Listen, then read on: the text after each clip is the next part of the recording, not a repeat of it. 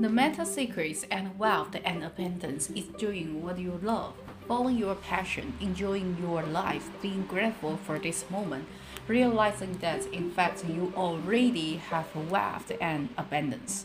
好，最大化的这个这一个秘密呢，在财富跟富裕之间的这个最大秘密，就是说呢，你必须要做你所爱的，跟随你的。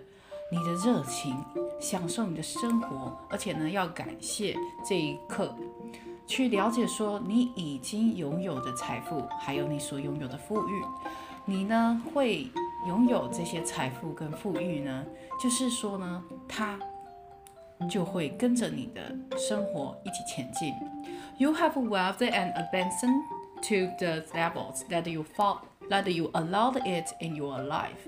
Expand your level of openness, deserving, and you can have more wealth and abundance right now. 你要扩展你自己的，你自己那种开放式的那种胸襟，所以呢，你才会获得更多的财富跟富裕。How do you become more wealthy? You become more grateful. 哎，你要怎么变得有钱呢？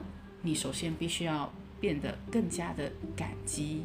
Studies here in the U.S. show that grateful people earn more money and are better at innovations. 好，有一个美国的研究显示啊，就是说呢，你呢，当你越感激的人呢，他会赚得越多钱，而且呢，他也会更多的创意。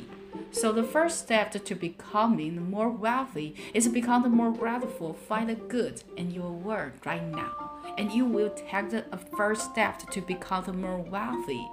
所以呢，你要变得更加的去感谢说你所拥有的这世界的这个美好，然后呢，你就会怎样？你就会一步一步的变得更加的有钱哦。